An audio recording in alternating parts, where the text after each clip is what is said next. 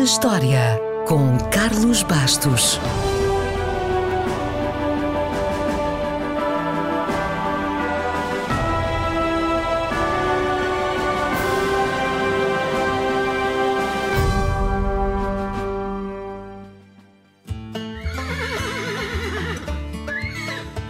Se ainda se lembra dos filmes de cowboys, deve lembrar-se do famoso Pony Express, um serviço de correio a cavalo que distribuía correspondência cruzando os territórios selvagens dos Estados Unidos. É curioso que a maioria de nós se lembre, porque este serviço só esteve ativo durante 19 meses. E foi neste dia, em 1861, que o Pony Express terminou a sua distribuição. Se está a perguntar porquê é que nem durou dois anos, a resposta é simples: apareceu o telégrafo. E já sabe que nenhum cavalo corre mais depressa do que um impulso elétrico. No entanto, o cavalo não desapareceu, como é óbvio, e hoje merece toda a nossa atenção. O cavalo é membro da mesma família dos burros e das zebras, e acredita ou não, ainda é parente do rinoceronte. Todos os sete membros da família dos equídeos podem relacionar-se e produzir híbridos, que apesar de não serem férteis, sempre tiveram a sua utilidade. As mulas, por exemplo. Os cavalos dependem da velocidade para escapar dos predadores e são animais muito sociais que podem viver até aos 40 anos em grupos liderados por matriarcas. Como se vê, apesar de serem primos, os cavalos não são nada burros. Se é verdade que dizemos que o cão é o melhor amigo do homem, olhe que o cavalo não fica nada atrás e teve um impacto brutal no nosso desenvolvimento como espécie dominante. O cavalo revolucionou o nosso transporte. Levou-nos às costas, literalmente. Ou então puxou carruagens, carroças, diligências, etc, etc. Revolucionou a agricultura. E, claro, mudou o rumo da história porque mudou a guerra. Não deixa de ser curioso que, apesar de já não serem praticamente utilizados, porque foram substituídos por máquinas nos campos de batalha, ainda chamemos a essas unidades unidades de cavalaria.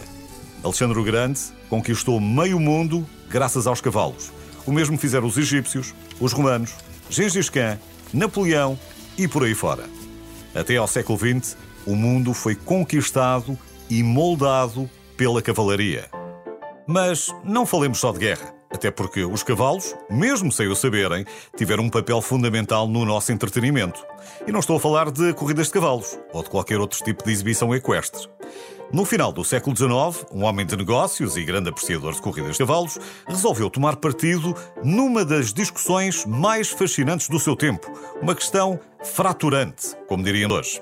A questão era esta: seria possível que, em algum momento do galope, todas as quatro patas do cavalo estivessem fora do chão ao mesmo tempo? Uns diziam que sim, outros que não. O Sr. Stanford apostou que sim e quis provas científicas. Um fotógrafo inglês agarrou a oportunidade e montou 24 câmaras seguidas. Essa sequência de 24 fotografias provou, efetivamente, que um cavalo a galope levantava as quatro patas do chão. Mas essa mesma sequência também deu a ilusão de movimento.